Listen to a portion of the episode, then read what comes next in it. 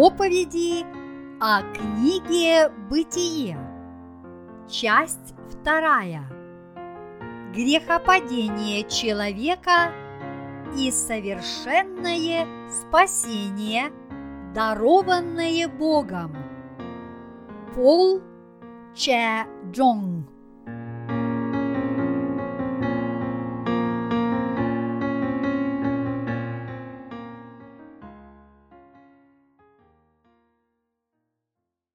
Благословения, которые даровал нам Бог. Бытие, глава 2, стихи 1, 3. Так совершены небо и земля, и все воинство их. И совершил Бог к седьмому дню дела свои, которые Он делал – и почил в день седьмый от всех дел своих, которые делал. И благословил Бог седьмой день и осветил его, ибо воный почил от всех дел своих, которые Бог творил и созидал. Сегодняшний отрывок из Писания рассказывает нам что хотя Бог сотворил всю Вселенную, Он даровал нам свои благословения именно через эту планету Земля, где живет человечество. Ученые все время ищут жизнь во Вселенной вне планеты Земля, рассуждая о том, могут ли на другой планете жить люди – Однако важнее для нас знать и верить, что Бог поистине создал эту планету. Верующие в Бога и неверующие в Него существенно отличаются друг от друга. Те, кто говорят, где Бог, все возникло само по себе – были обмануты теорией эволюции и в результате живут, не имея никакой надежды. Действительно ли Бог сотворил Вселенную и нас с вами? Если Бог не сотворил Вселенную и все сущее в ней, то каким же образом возникла эта планета? Чем больше мы исследуем область Божьего творения, тем больше мы понимаем, что Бог поистине создал Вселенную и все сущее в ней. В Библии написано, «Ибо что можно знать о Боге, явно для них, потому что Бог явил им – ибо невидимое Его, вечная сила Его и божество от создания мира через рассматривание творений видимы, так что они безответны. Римлянам, глава 1, стихи 19-20. Когда мы смотрим на животных и растения на этой земле, а также на чудеса природы, мы видим, что во всем этом скрыто Божье могущество и величие. Например, когда наступает осень, по небу летает много стрекоз. Знаете ли вы, сколько разных видов стрекоз существует по всему миру. Мы знаем несколько видов, таких как штопальница, изумрудная стрекоза и водорез. Но предполагается, что во всем мире существует более шести тысяч различных видов стрекоз – это напоминает нам слова Бога о том, что Он создал всякое животное и растение по роду их. Бог сказал, что сотворил все живые существа по роду их.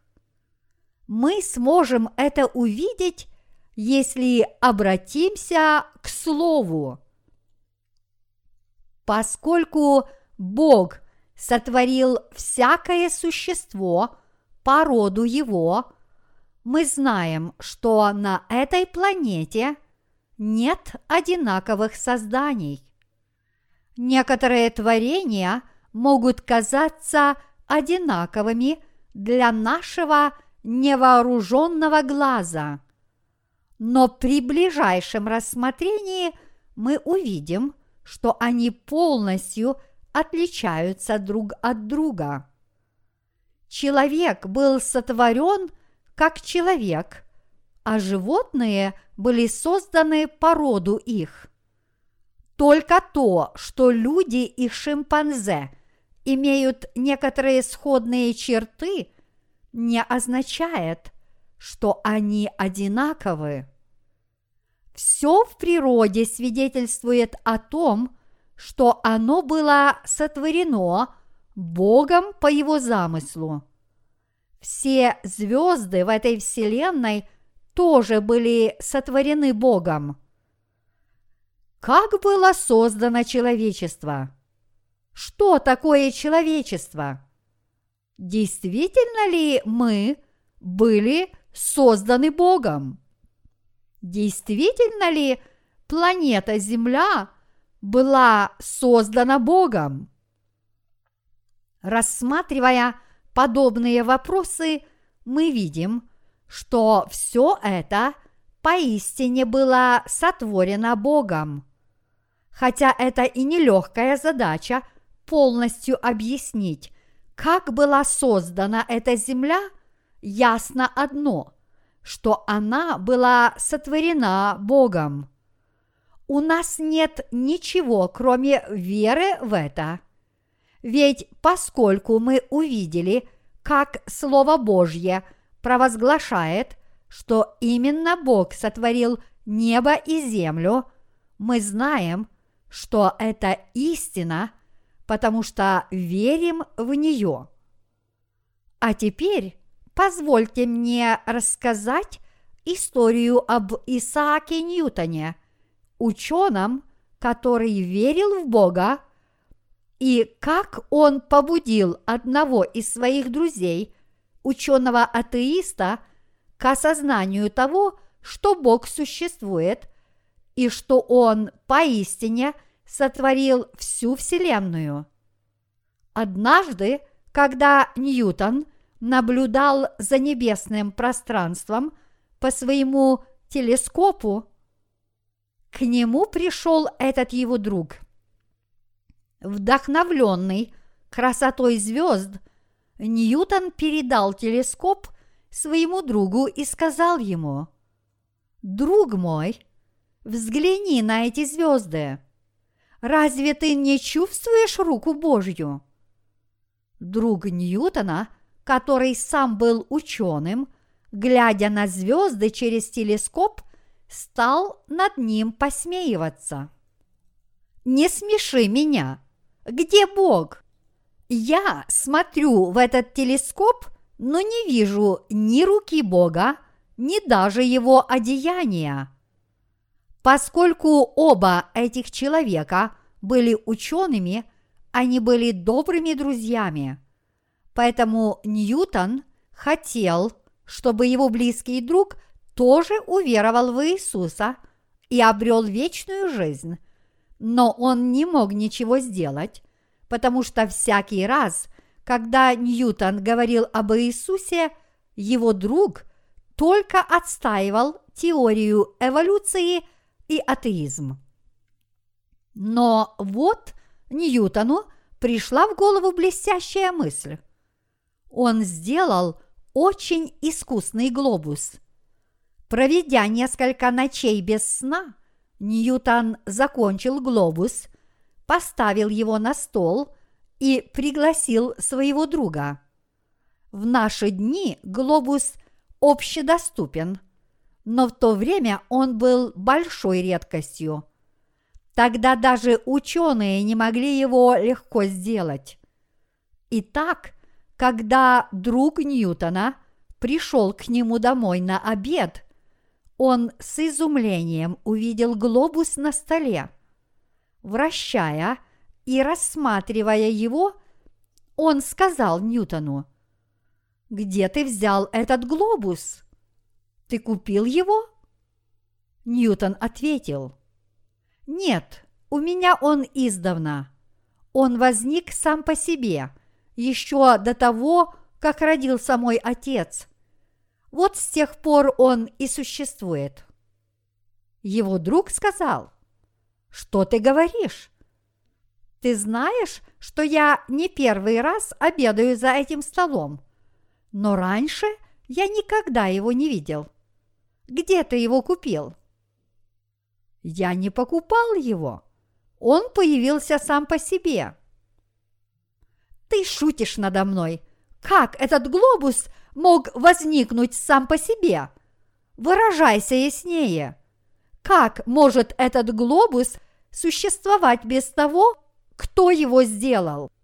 Перестань строить из себя шута. Да, ты прав. Я действительно делал этот глобус в течение нескольких дней, чтобы подарить его тебе. Но вот что я имею в виду.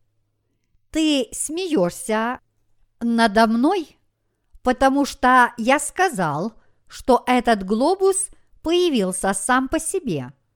Но почему ты все время утверждаешь, что настоящий земной шар появился сам по себе.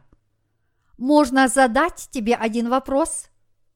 Библия говорит, что Бог сотворил все царства, как земное, так и небесное. Так что кто-то должен был создать эту планету. Неужели она могла появиться случайно? Нет. Если бы Бог не сотворил планету Земля, разве она могла существовать? Ну, я думаю, она не могла бы существовать, если бы не была создана. Веришь ли ты теперь, что Бог сотворил эту планету? Подумав над этим вопросом, друг Ньютона пришел к выводу.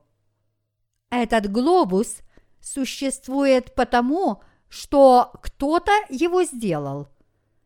Поэтому как может существовать эта планета без своего создателя? И тогда Ньютон сказал своему другу, «Видишь ли ты теперь, что Бог есть? Бог создал эту планету и Вселенную – но сможешь ли ты в это поверить? Да, я думаю, что смогу. Теперь я согласен с тобой, что некое высшее существо должно было сотворить Вселенную и все сущее в ней. Правильно, Бог сотворил эту планету Земля и эту Вселенную. Также Он создал меня – птицы и звери. Все это было сотворено Богом. Теперь веришь? Да, теперь я верю. Затем Ньютон открыл Библию и прочитал своему другу этот отрывок. Ибо всякий дом устроится кем-либо, а устроивший все есть Бог – Евреям, глава 3, стих 4. Итак, друг Ньютона понял, что Бог есть. Сейчас я не уверен, правдива эта история или вымышлена, но я рассказал ее здесь, потому что, по моему мнению, она действительно будет полезной для всех тех, кто не верят – в существование Бога, и отказываются уверовать в слово истины о том, что Бог сотворил небо и землю.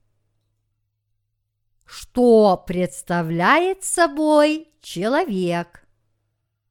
Что представляет собой человек? Несмотря на то, что все мы являемся людьми, мы так невежественны в отношении того, что представляет собой человек.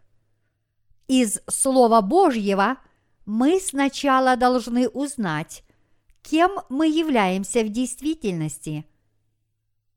Каковым является человечество?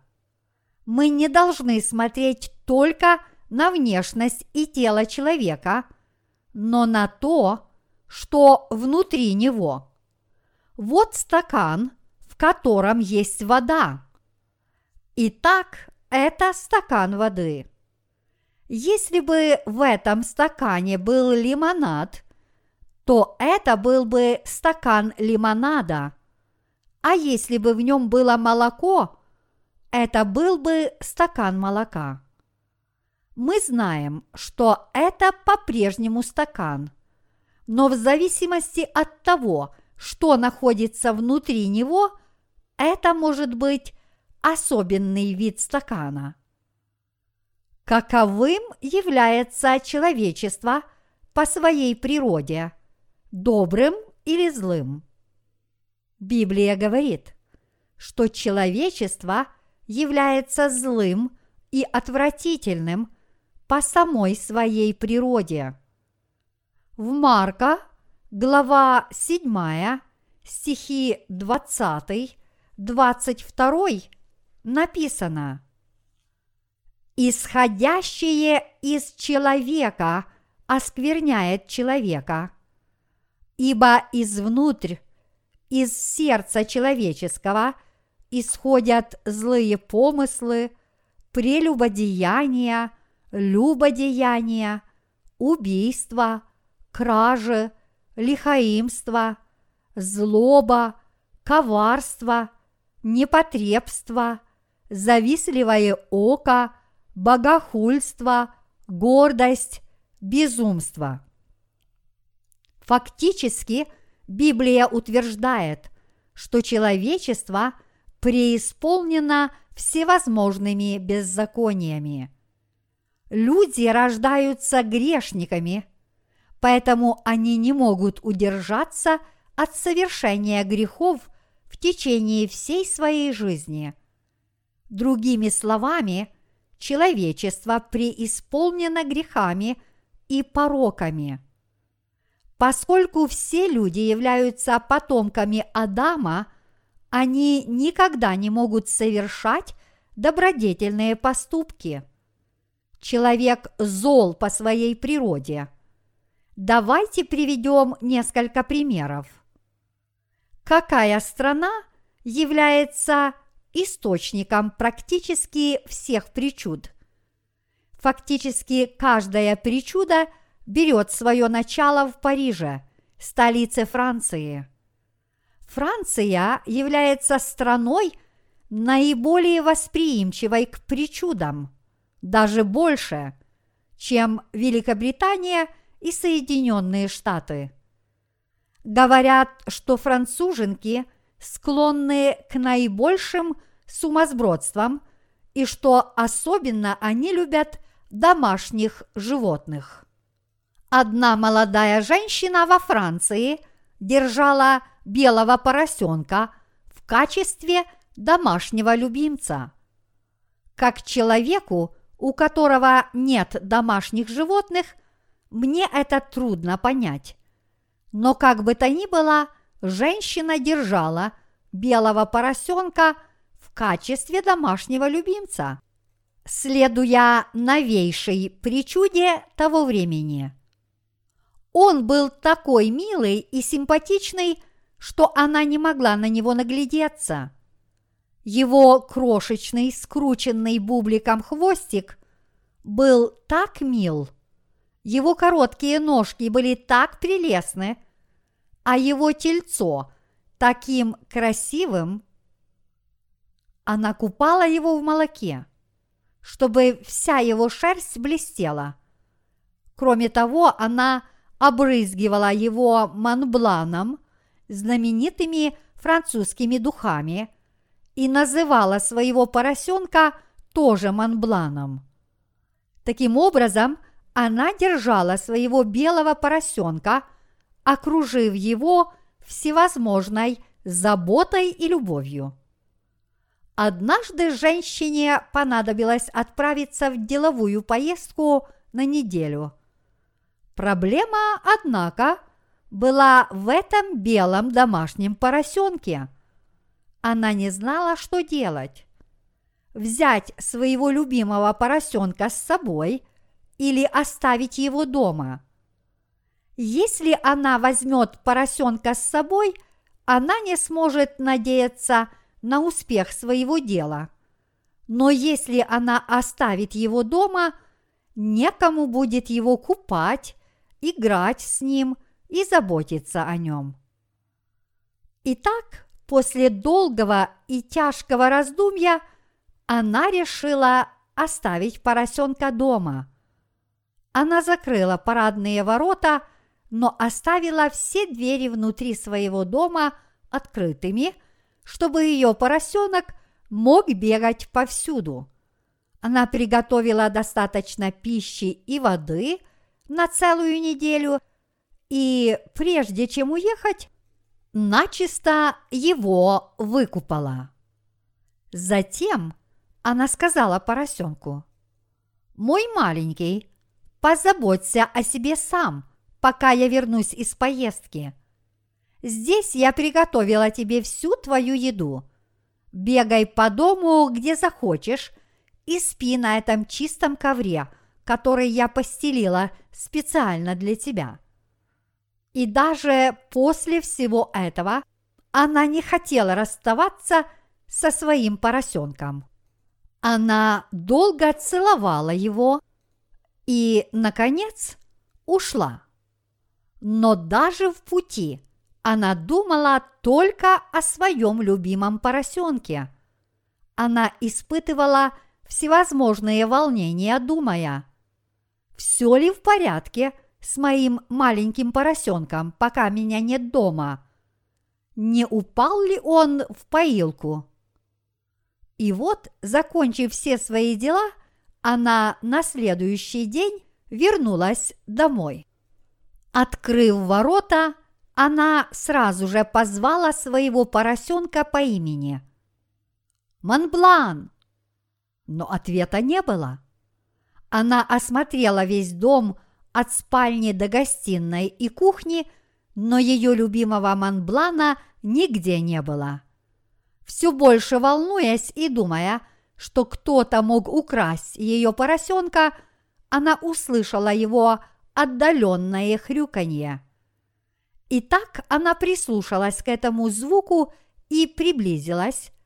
И когда она позвала Манблана, послышалось еще более громкое хрюканье. И где, вы думаете, был поросенок? Манблан сидел на куче мусора в сточной канаве, которая была в углу сада. За прошедшую неделю он поглотил столько нечистот, что у него округлился живот. Он лежал во всей той грязи, погрузившись в нее всеми своими четырьмя ногами. Но когда услышал голос хозяйки, которая позвала его по имени, то ответил радостным хрюканьем. Женщина сказала, «Вылезь оттуда сейчас же, Монблан!» но поросенок не сдвинулся с места. Манблан даже не пошевелился. У него было такое выражение лица, как будто он хотел сказать «На госпожа, я такой, каким и должен быть». Женщина никогда не видела Манблана с таким довольным видом. Женщина впервые увидела у Манблана такое довольное выражение глаз, когда он лежал на отвратительных нечистотах. Это сильно ее взволновало. Она сказала поросенку, «Ты никогда не должен спать в таком месте и есть такую пищу. Ты должен есть хлеб и пить молоко, которые я тебе даю, и спать на мягкой кровати, в которую я тебя укладываю. Ты не должен там быть. Вылезь оттуда. Однако вместо того, чтобы подняться, поросенок посмотрел на женщину такими счастливыми глазами. Поэтому неудивительно, что женщина была всем этим очень взволнована. Человек подобен поросенку из выше приведенной истории. Люди по своей природе рождаются со всеми этими отвратительными грехами, такими как похоть, убийство, гордость, кражи, безумство, злые мысли и так далее. Вот поэтому люди и не могут удержаться от совершения греха на протяжении всей своей жизни. Так как люди по природе рождаются с грехом в своем сердце, Псалом 50, стих 7, они не могут воздержаться от нечестия на протяжении всей своей жизни и впадают в отчаяние, Такова природа человечества. Неужели свинья предпочла бы жить в человеческом доме? Со дня своего появления на свет свинья по природе любит грязь и нечистоты.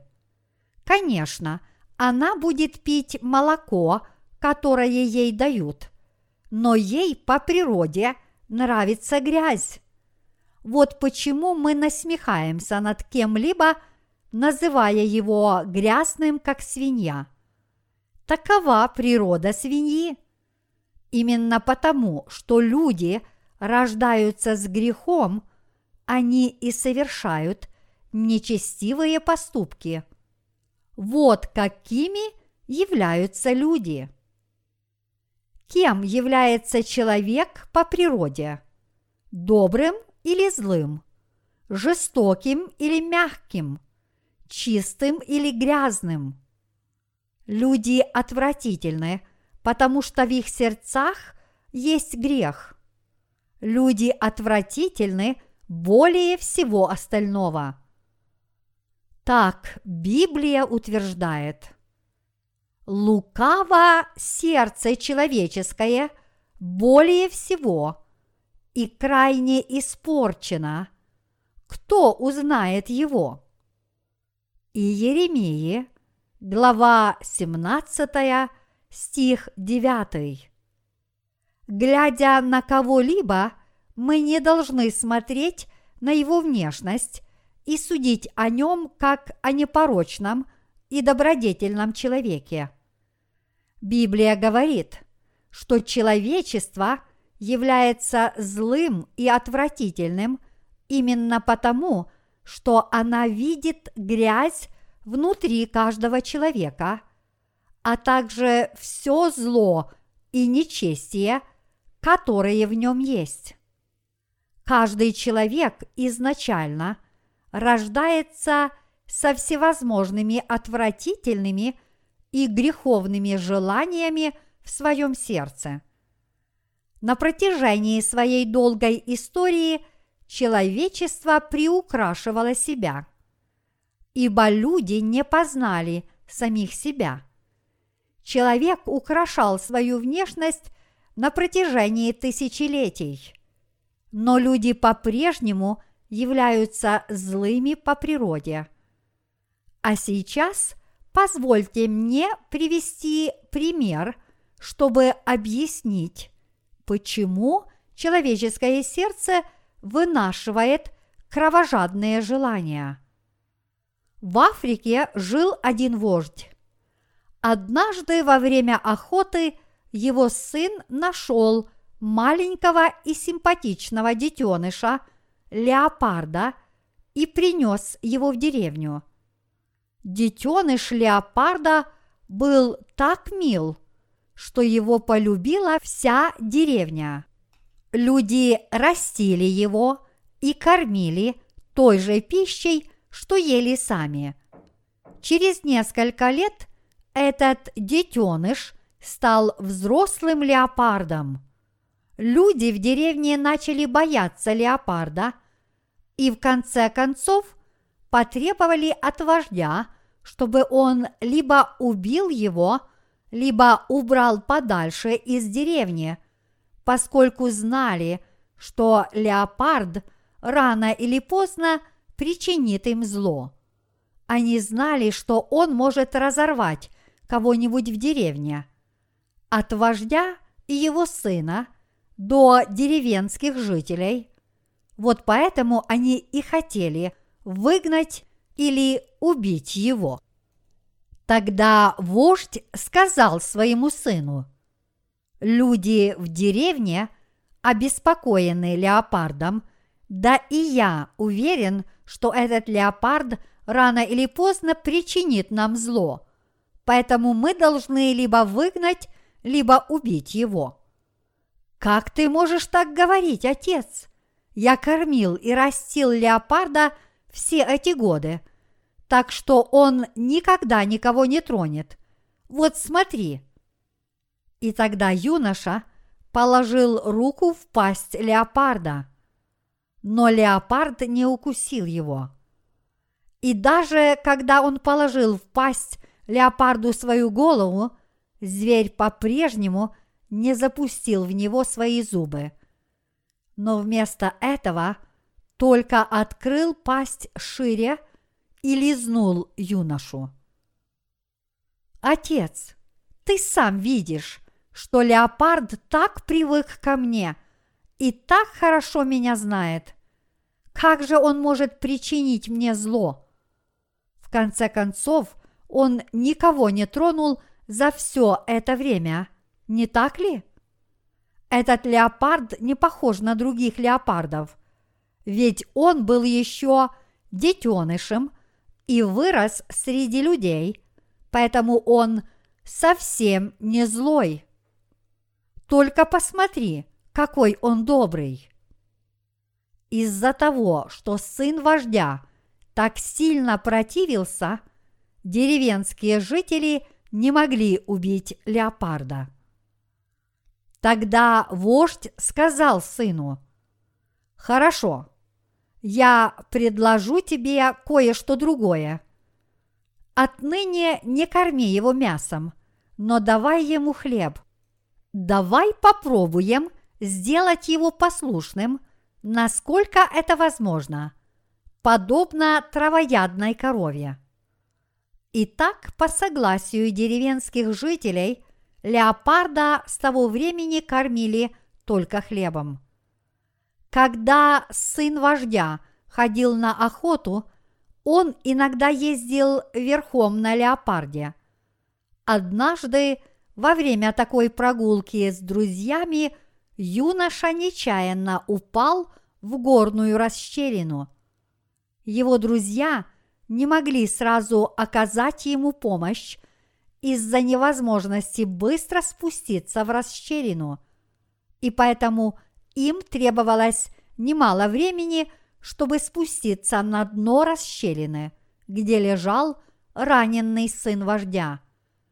Однако, когда верный леопард это увидел, он быстро спрыгнул вниз. Леопард первым прибежал к своему раненному и истекающему кровью хозяину и инстинктивно начал лизать его. В общем-то, лизание языком является у животных проявлением любви.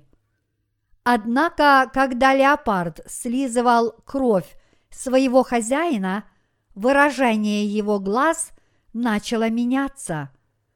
Глаза леопарда становились дикими и кровожадными. Он начал рычать. Когда у него пробудился кровожадный инстинкт, он когтями разорвал своему хозяину шею и начал пожирать его плоть и кровь. Друзья сына вождя видели все это, когда спускались на дно расщелины. После того, как леопард один раз отведал кровь, его глаза уже не были добрыми, как раньше. Итак, друзья побежали в деревню и сообщили об этом вождю. Леопард напал на своего хозяина и убил твоего сына. Люди вокруг сказали, «А что мы тебе говорили? Леопард есть леопард. Он никогда не станет послушным от того, что его кормят крупой. Почему ты нас не послушал, когда мы говорили, что леопард по природе является хищным и кровожадным животным, и этот его инстинкт рано или поздно обязательно проявится.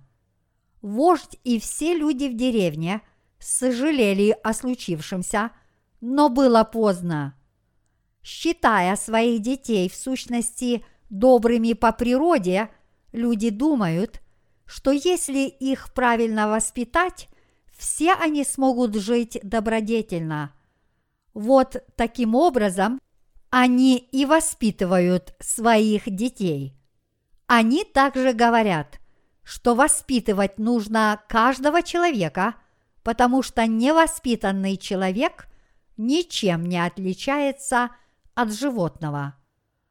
Однако воспитание не делает человека доброжелательным.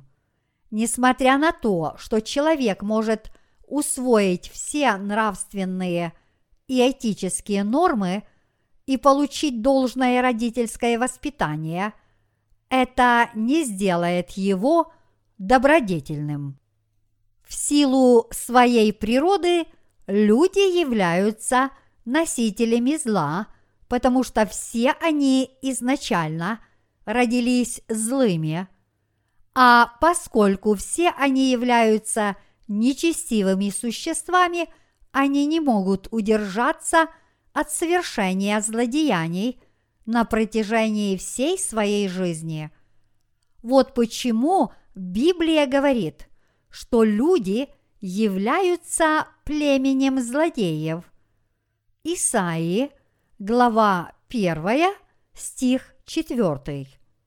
Люди злы по самой своей природе – Библия говорит, что человек является нечестивцем, законченным развратником, прелюбодеем и блудником. Он также совершает кражи и убийства. Иными словами, само людское племя является злым. Люди не являются добродетельными. Все они злы. Каждый человек является отъявленным нечестивцем. Когда обстоятельства не благоприятствуют совершению греха, люди притворяются исключительно добрыми. Но когда обстоятельства позволяют, они обнаруживают свою истинную сущность, подобно леопарду из нашей истории, который внезапно – проявил свой природный инстинкт. Вот почему Библия говорит, что все люди являются грешниками. Из-за преступления, совершенного одним человеком, все люди стали грешниками. Римлянам, глава 5, стихи 12-15. Другими словами – из-за Адама все мы родились грешниками. Мы изначально родились грешными и порочными людьми. Вот почему человечество названо племенем злодеев. Мы должны в совершенстве понять, каковыми людьми мы являемся. Наша жизнь такова – что мы просто не можем избежать греха. Люди не могут не грешить, до самого дня своей смерти, и поэтому все они пребывают в отчаянии. В своем очерке «Исповедь» Толстой уподобил жизнь держанию за ветвь куста, растущего в расщелинах. Как говорит Толстой, путник попадает в безводный колодец, пытаясь спастись от преследующего его дикого зверя. Спускаясь в колодец, он видит на дне дракона с разинутой пастью, символизирующего смерть. Он не может ни подняться обратно из страха перед зверем, ни спрыгнуть вниз из страха перед драконом, и поэтому висит на ветви куста, растущего в расщелинах колодца. И вот он видит, как две мыши, белая и черная, которые символизируют день и ночь, бегают вокруг ветки и вгрызаются в нее. Путник знает, что ветка рано или поздно обломится, и он неминуемо погибнет, но он все же видит – две капли меда на листьях ветки. И даже в этом безнадежном положении с радостью дотягивается до них языком и слизывает их. Вот таков человек, как и описывает его Толстой. Человек попал в безнадежное положение, в котором смерть неминуема и спасения нет. Однако, несмотря на это, он не осознает своего отчаянного положения. Некоторые люди с полной уверенностью утверждают, что они смогли бы жить, не совершая никаких грехов, если бы только обстоятельства были идеальными. Они говорят, ну, единственная причина – по которой я грешу, это неблагоприятные обстоятельства. Но действительно ли люди могут не грешить? Нет, от совершения грехов удержаться невозможно. Поскольку все люди по природе родились с грешным сердцем, они не могут не грешить. Вот почему ни один человек не может избежать смерти – и проклятия. Такова природа человечества.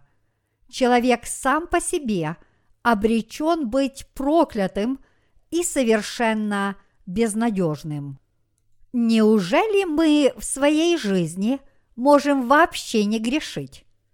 Конечно, нет. Ни один человек не может воздержаться от греха. Поскольку каждый человек родился во грехе, он является грешником, и ему не миновать смерти и ада. Вот почему Бог говорит всем людям, которые являются подобными грешниками. Возмездие за грех – смерть. Можете ли вы это понять? Итак, в этом безнадежном положении кто-то должен нам помочь. Никто не может доплыть до берега с середины Тихого океана. Так и мы, люди, неизбежно утонем в океане греха. Мы сможем выжить только если кто-то нас спасет. Вот почему мы нуждаемся в Спасителе. Кто является Спасителем таких людей, как мы? Иисус Христос. Все мы только люди, не способные избежать греха и обреченные на пребывание в аду. По закону Божьему мы не можем избежать ада, однако наш Господь пришел нас спасти. Наш Господь пришел спасти всех подобных людей, обреченных на пребывание в аду. Нашим Спасителем является Иисус Христос, Имя Иисус означает Спаситель, а имя Христос означает Царь-помазанник. Матфея, глава 1, стих 21. Даниила, глава 9, стих 25. Сам Бог-творец, Господь, который нас сотворил, пришел нас спасти, когда мы впали в отчаяние. Итак, Бог – это наш Спаситель. Только Он может нас спасти. Поскольку Бытие, глава 1, стих 1 гласит «В начале сотворил Бог небо и землю», то Иисус тоже является Богом-творцом, который сотворил всю Вселенную и все сущее в ней. А поскольку Бог сказал «Да будет свет», то и появился свет. Бог, который повелел быть свету, есть никто иной, как наш Спаситель Иисус, который пришел нас спасти. Тот, кто стал нашим Спасителем, нашим Богом и нашим Господом, это Иисус Христос. Именно Иисус Христос пришел спасти нас от греха. А когда Он пришел нас спасти, Он изгладил все наши грехи. Слова из сегодняшнего основного отрывка о том, что Бог благословил седьмой день, означают, что Он спас нас от грехов и даровал нам вечную жизнь. Библия говорит, «И как человекам положено однажды умереть, а потом суд». Евреям – глава 9, стих 27. Все люди однажды умрут. А куда попадает человек после смерти, если он грешен? Он попадает в ад. Но если он умирает после того, как получил прощение своих грехов, куда он пойдет? Он взойдет на небеса. Каждый человек должен умереть, по крайней мере, однажды. А поскольку каждый человек однажды умирает, то на заупокойной службе мы поем. Там мы встретимся с тобою над чистою рекою. Если мы однажды перейдем духовную реку Иордан, мы окажемся – на прекрасном берегу духовной земли Ханаанской в Царстве Небесном.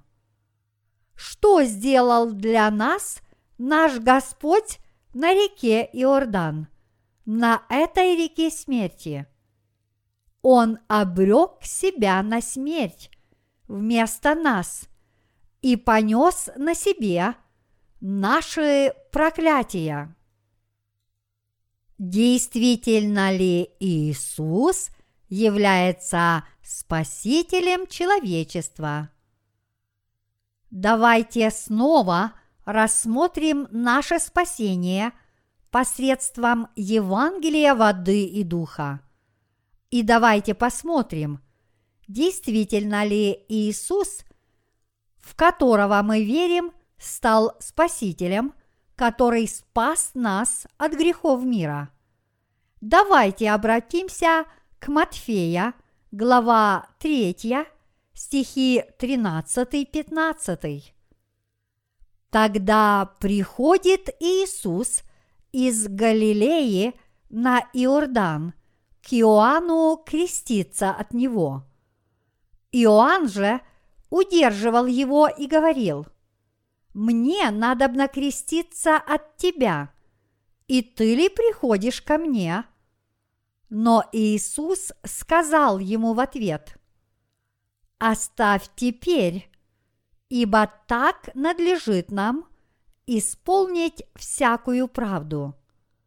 Тогда Иоанн отпускает его. Почему наш Господь пришел креститься именно на реку Иордан, а не в другое место?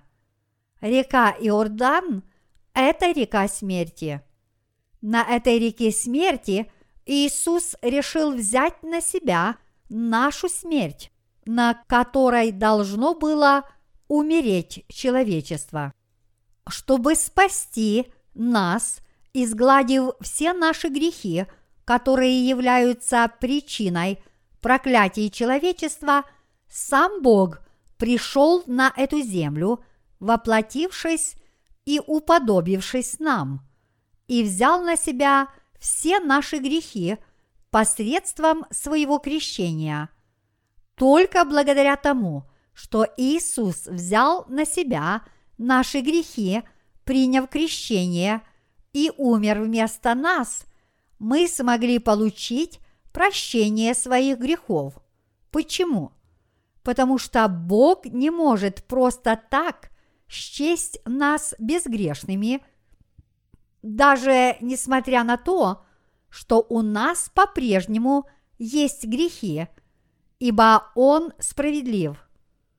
По-настоящему изгладить наши грехи, умереть вместо нас, дать нам вечную жизнь ценой своей смерти и таким образом избавить нас от грехов, вот в чем заключается справедливая Божья любовь. Чтобы совершить свое спасение, Бог сам составил замысел. Его замысел был настолько совершенным, что он исполнился в Иисусе Христе по Его благоволению, когда наступила полнота времени. Ефесянам, глава 1, стихи 9-10. Поскольку Бог исполнил свою волю согласно своему плану, Он смог отдохнуть на седьмой день, а также благословить и осветить этот день. Чтобы спасти человечество согласно своему замыслу, Бог сначала послал человека в качестве представителя людей – кто был этот человек? Это был Иоанн Креститель. Почему Бог должен был воздвигнуть представителя человечества? Потому что через него Бог должен был передать все людские грехи самому себе путем крещения, ибо Божья мудрость отличается от нашей. Итак, наши грехи были изглажены только когда Бог умер вместо нас. И только тогда мы смогли избежать смерти и обрести вечную жизнь. Вот почему Бог послал человека, Иоанна Крестителя, в качестве представителя человечества. А затем сам Господь пришел в человеческой плоти как Спаситель. Все грехи человечества были изглажены только когда Спаситель Иисус принял их от представителя людей, крестившись через возложение рук. Мы можем предстать перед лицом Бога и избежать смерти, только если мы безгрешны – и вот поэтому Бог послал Иоанна Крестителя на реку Иордан. Такова Божья мудрость. Божья мудрость намного выше человеческой мудрости. Библия говорит, что даже немудрое Божие мудрее человеческой мудрости. Иоанн Креститель является представителем всего человечества. Написано «Истинно говорю вам, из рожденных женами не восставал больший Иоанна Крестителя, но меньший в Царстве Небесном больше его. От дней же Иоанна Крестителя до ныне Царство Небесное силою берется, и употребляющие усилие восхищают его, ибо все пророки и закон прорекли до Иоанна. Матфея, глава 11, стихи 11-13. Этими словами Бог дал ясно понять, что величайшим из всех рожденных женщинами, то есть представителем человечества, является Иоанн Креститель. В книге пророка Малахии Бог сказал, что пошлет Илью. Малахии, глава 4, стих 5. И этот человек, которого Бог обещал послать в качестве представителя человечества, был некто иной, как Иоанн Креститель. Бог сначала послал представителя человечества – а шесть месяцев спустя сам пришел на эту землю в человеческой плоти, а затем через представителя человечества Иоанна Крестителя Бог лично возложил на свое тело все грехи человечества, приняв крещение. Приняв таким образом все грехи человечества – и возложив их на себя, Бог вознес грехи мира на крест. Именно по Божьей мудрости все грехи мира были переданы Иисусу Христу. Так как сегодняшний отрывок из Писания гласит «И благословил Бог седьмой день и осветил его», то Бог поистине благословил человечество. Другими словами, Иисус взял на себя грехи мира. Вот почему Библия говорит, вот Агнец Божий, который берет на себя грех мира. Иоанна, глава 1, стих 29. Когда Иисус был крещен в реке Иордан, все грехи мира были возложены на Него. А как быть с вашими грехами? Были ли все ваши грехи также возложены на Иисуса? Поистине на Него были возложены и ваши грехи. Слово «крещение» – означает погребение, омовение, переход, передача. Наш Господь должен был умереть на кресте вместо грешников именно потому, что Он взял на себя грехи человечества самым надлежащим способом, когда принял крещение.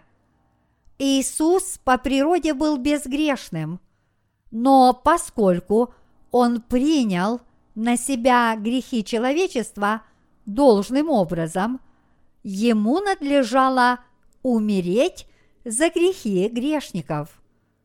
Поскольку он был крещен вместо нас и принял на себя наши грехи, наши сердца были омыты от грехов. Именно с целью искоренения всех грехов всего рода человеческого Иисус Христос принял крещение. Иисус сказал в Матфея, глава 3, стих 15. «Оставь теперь, ибо так надлежит нам исполнить всякую правду» изречение «так надлежит исполнить всякую правду» означает следующее. Так как все люди являются грешниками и поэтому должны умереть, Бог пришел на эту землю как Спаситель, чтобы спасти нас от всех наших грехов. Придя на эту землю, Господь, чтобы исполнить всякую правду для этих людей, то есть послать их на небеса вместо ада, должен был сделать нас безгрешными. Он сам должен был взять на себя грехи человечества. Таким образом, то, что Иисус был крещен, чтобы изгладить все грехи мира, было самым праведным делом. Когда Иисус склонил голову перед Иоанном Крестителем, Иоанн, представитель человечества, возложил на его голову свои руки и таким образом передал Иисусу все грехи человечества. Вот что значит всякая правда. А поскольку Иисус сказал, так надлежит нам исполнить всякую правду, вся праведность поистине исполнилась. То, что Бог совершил, приняв крещение ради нас, и было исполнением всякой правды. Иными словами, всякая правда имеет отношение к тому факту, что Бог сделал человечество безгрешным, взяв на себя все его грехи. Вот каким образом Бог нас спас. И вот когда Иисус вышел из реки Иордан, приняв крещение, Бог открыл небесные врата и сказал, «Сей есть Сын мой возлюбленный, в котором мое благоволение». Матфея, глава 3, стих 17. Когда сотворенные Богом люди впали в искушение сатаны и согрешили, Сын Божий, который является самим Богом, Творцом неба и земли, пришел на землю в человеческой плоти, чтобы изгладить этот грех.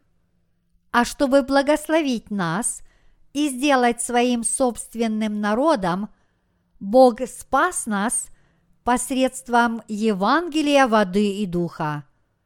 Если бы мы остались простыми творениями, мы были бы ничем, но Бог возродил и благословил нас, чтобы мы не были простыми созданиями, но обрели вечную жизнь, как дети Бога правили над всем его творением и наслаждались вечной жизнью. Наш Господь взял на себя все наши грехи. Он понес на себе все грехи мира. То, что Господь понес на себе грехи мира, означает следующее.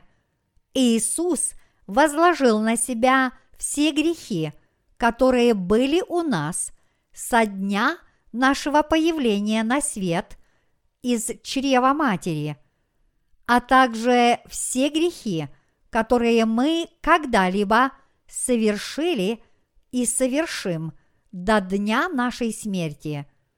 Греховные желания, присущие нам от рождения, и грехи, которые мы совершили своими поступками – все это без исключения составляет грех. Грех остается грехом, будь он совершен в наших сердцах или делах. Однако наш Господь взял на себя все эти грехи посредством своего крещения. Наш Господь устранил все грехи мира. Господь действительно – понес на себе грехи мира, приняв крещение и вознес их на крест. Грехи, с которыми мы родились из чрева матери, и грехи, которые мы совершили до десятилетнего возраста, все они были возложены на Иисуса. Иисус понес на себе все грехи мира. Все грехи, которые мы совершили впоследствии от 11 до 25 лет, также были возложены на Иисуса. Если бы мы прожили до 100 лет, все грехи, совершенные нами от 26 до 100 лет, тоже были возложены на Иисуса. Верите ли вы в это, мои единоверцы? Все грехи мира поистине были возложены на тело Иисуса. Каким образом? Поскольку Бог живет вечно, Он сумел устранить все грехи каждого человека в этом мире от начала до конца. С точки зрения Бога, для которого время измеряется вечностью и который является альфой и омегой, проблема человеческих грехов, находящаяся в плоскости ограниченного времени, это ничто. Поскольку для Бога время измеряется вечностью, то, что называется грехом мира, может в один миг быть полностью устранено и изглажено раз и навсегда. Наш Господь Иисус является вечным существом. Этот мир сотворил тот, кто вовеки жив и будет жить до конца этого мира и после того. Эта планета в будущем исчезнет. Грехи этого мира – это все грехи, которые люди когда-либо совершили и совершат на этой планете со дня ее творения до дня ее исчезновения. Иисус сумел взять на себя все грехи мира и спасти весь род человеческий раз и навсегда. А как быть с грехами наших родителей? Принадлежат ли эти грехи к грехам мира? Да, все они тоже принадлежат к грехам мира. Все эти грехи тоже были переданы Иисусу. Те из вас, кто не состоят в браке, в конце концов женятся или выйдут замуж, и у них родятся дети. Так вот, грехи этих детей тоже принадлежат к грехам мира. Все эти грехи тоже были переданы Иисусу. Те из вас, кто не состоят в браке, в конце концов женятся или выйдут замуж, и у них родятся дети. Так вот, грехи этих детей тоже принадлежат к грехам мира. Все грехи, которые им предстоит совершить, были также возложены на Иисуса. Таким образом, в этом мире нет греха. Наш Бог является Богом любви. Он возлюбил всех людей и изгладил их грехи. Итак, слова о том, что Бог благословил седьмой день, означают, что Бог благословил все свои творения. Бог дал нам слово вечной жизни. Иными словами, Бог даровал нам благословение прощения наших грехов через Евангелие воды и духа. Именно посредством этого Евангелия воды и духа Бог спас нас от всех наших грехов. Почему Иисус был распят, возложив на себя грехи мира? Именно потому, что Он был крещен, Он и умер по справедливости вместо нас. Он претерпел страдания, которые должны были претерпеть мы – Умирая на кресте, Иисус сказал «Совершилось». Этим он имел в виду «Я завершил свое дело спасения и спас вас от всех ваших грехов». Приняв смерть на кресте, Иисус воскрес из мертвых на третий день. Почему? Поскольку Иисус пришел, чтобы нас спасти, Он должен был взять на себя все наши грехи и умереть.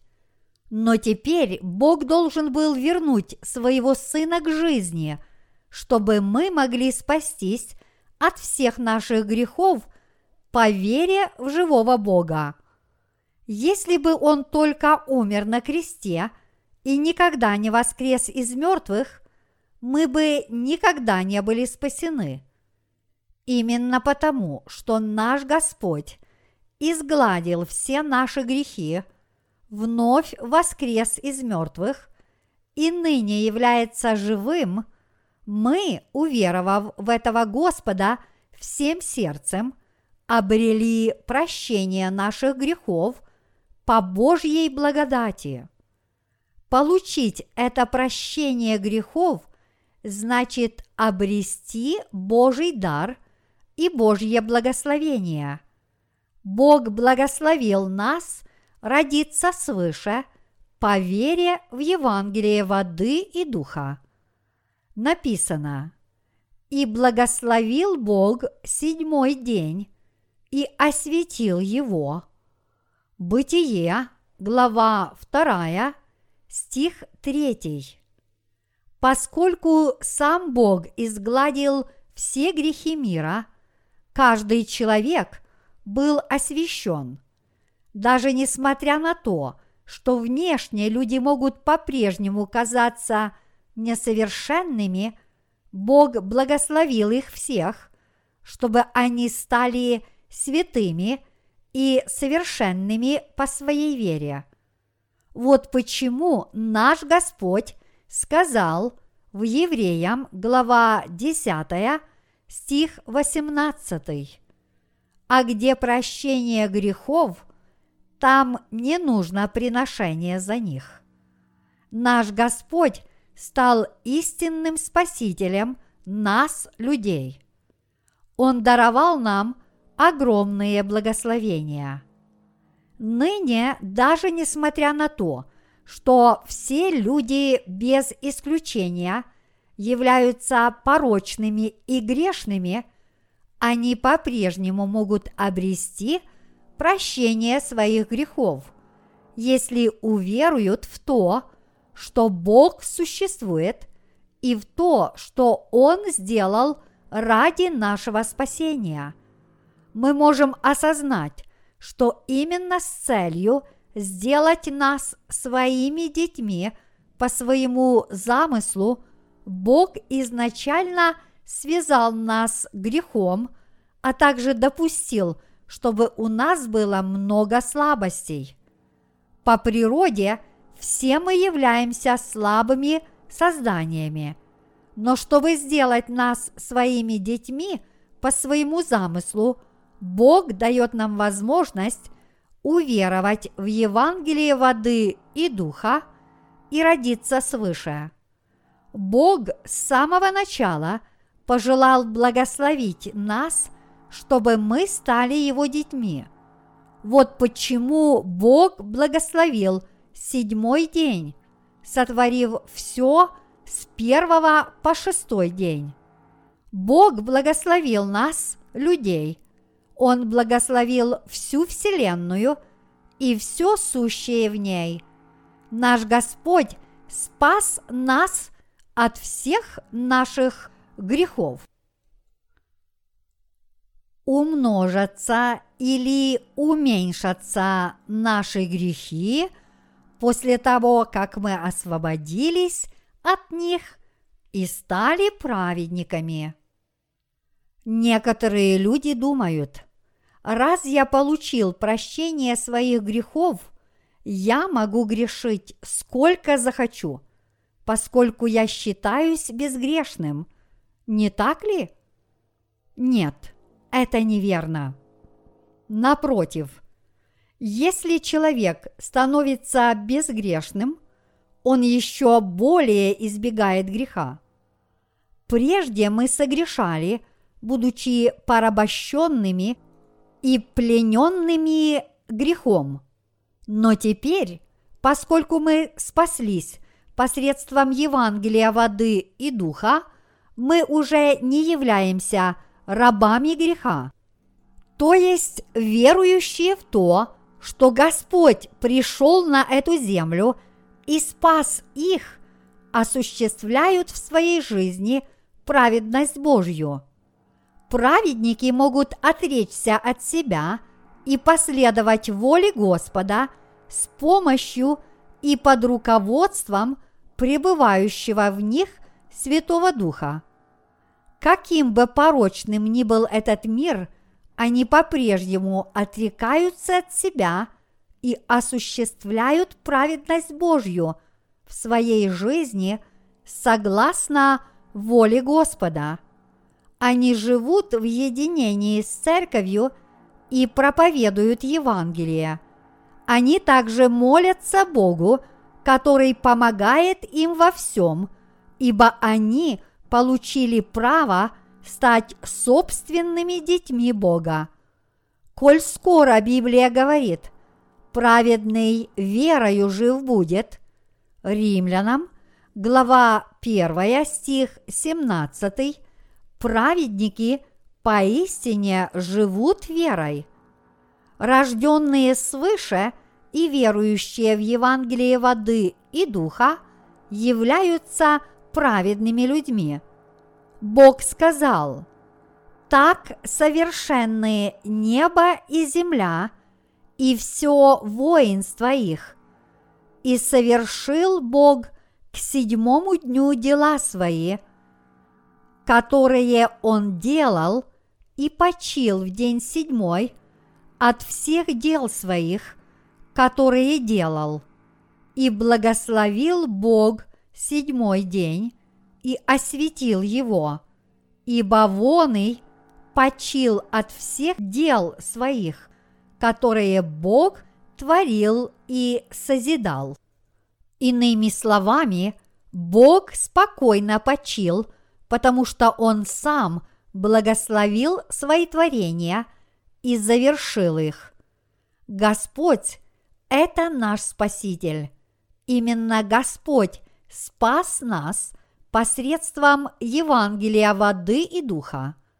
Все мы должны жить этой верой. Однако многие люди по-прежнему не имеют этой веры и живут без нее. Например, последователи церкви адвентистов седьмого дня не работают по субботам. Они так поступают, чтобы соблюсти субботу, но Библия вовсе не это имеет в виду, когда говорит, что мы должны соблюдать субботу в качестве седьмого дня. Бог не велит нам соблюдать субботу только для того, чтобы соблюсти какой-либо день. Однако адвентисты до сих пор продолжают отмечать особый день недели в качестве субботы и считают его святым.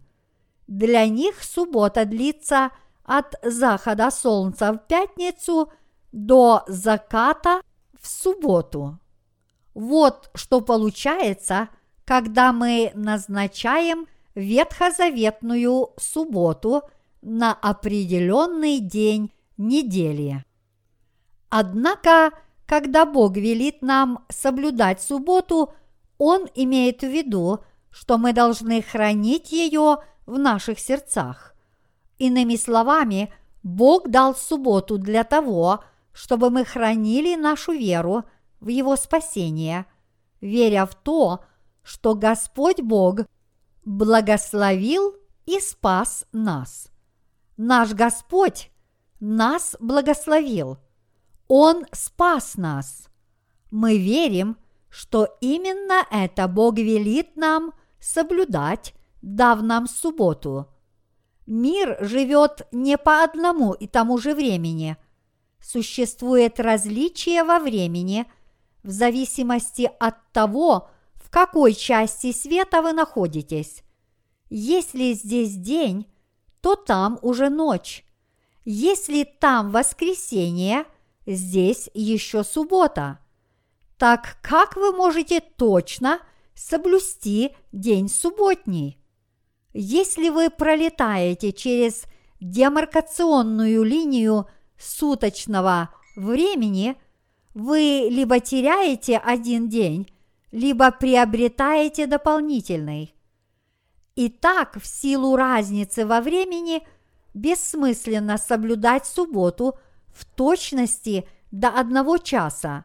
В данном случае мы должны понять, что когда Господь сказал нам «соблюдайте святость субботы», Он повелел нам хранить нашу веру в Иисуса, которой Господь сделал нас святыми и изгладил все наши грехи.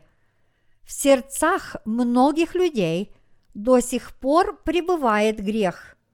Однако верующие в истину не имеют греха по Божьей благодати.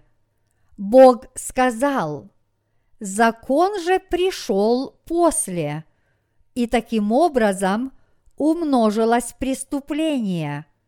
А когда умножился грех, стала преизобиловать благодать.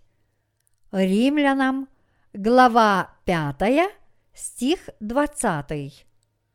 Коль скоро Господь сказал это, люди, у которых было так много грехов, теперь вообще не имеют греха.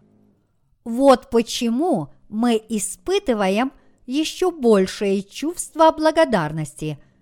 Такова тайна Евангелия. Как говорит Библия, когда Бог закончил свой труд творения и созидания, Он почил на седьмой день. Однако многие люди, не понимая этого, по-прежнему просят Бога о прощении своих грехов. Некоторые люди даже, несмотря на то, что они верят в Иисуса – до сих пор ежедневно возносят покаянные молитвы, прося Бога о прощении своих личных грехов, ибо они верят, что был прощен только их первородный грех. Все эти люди не понимают, что сделал для них Бог. Книга «Бытие», особенно ее первая часть, является планом всей Библии. Иначе говоря, в слове книги «Бытие» содержится весь Божий замысел. Если человек имеет веру в слово первой части книги «Бытие», и эта его вера основывается на правильном знании данного слова, у него хватит проницательности – чтобы познать всю Библию. Вот почему я подробно преподаю эту часть студентам нашей миссионерской школы. Бог сказал, что благословил седьмой день, но действительно ли вы обрели эти благословения седьмого дня? Остается ли в вашем сердце какой-либо грех, который Бог еще не должен изгладить. Нет, даже несмотря на то, что мы несовершенны, у нас больше нет никаких грехов, которые Бог должен изгладить. Бог благословил нас.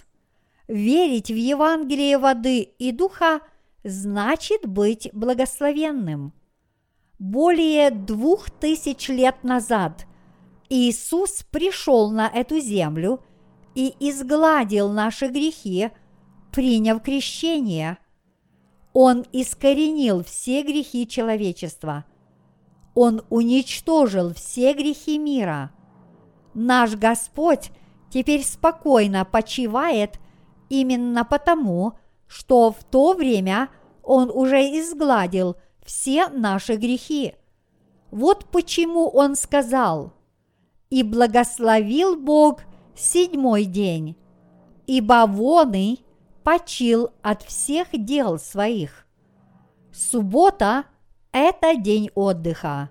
Бог спокойно почил, потому у него больше не было никаких дел. Из любви к нам наш Господь спас людей, которые впали в грех. Именно потому, что Господь полностью спас этих проклятых и безнадежных людей, Он теперь может отдохнуть. Если бы Он не довел это дело до конца, Он не смог бы почивать, но продолжал бы трудиться и до ныне. Единственное, что мы должны делать, это верить в Евангелие воды и духа, посредством которого Господь нас возродил, и распространять это послание. Мы теперь должны провозглашать воскресение Господа, Его победу, Его торжество над сатаной и Его дело устранения всевозможной сатанинской лжи – смертей и проклятий. Наш Господь дал нам только одно задание – проповедовать это Евангелие. Он поручил нам дело распространения доброй вести о том, что Господь благословил и спас нас. Наш Господь поистине благословил всех нас на служение Евангелию воды – и Духа. Аллилуйя!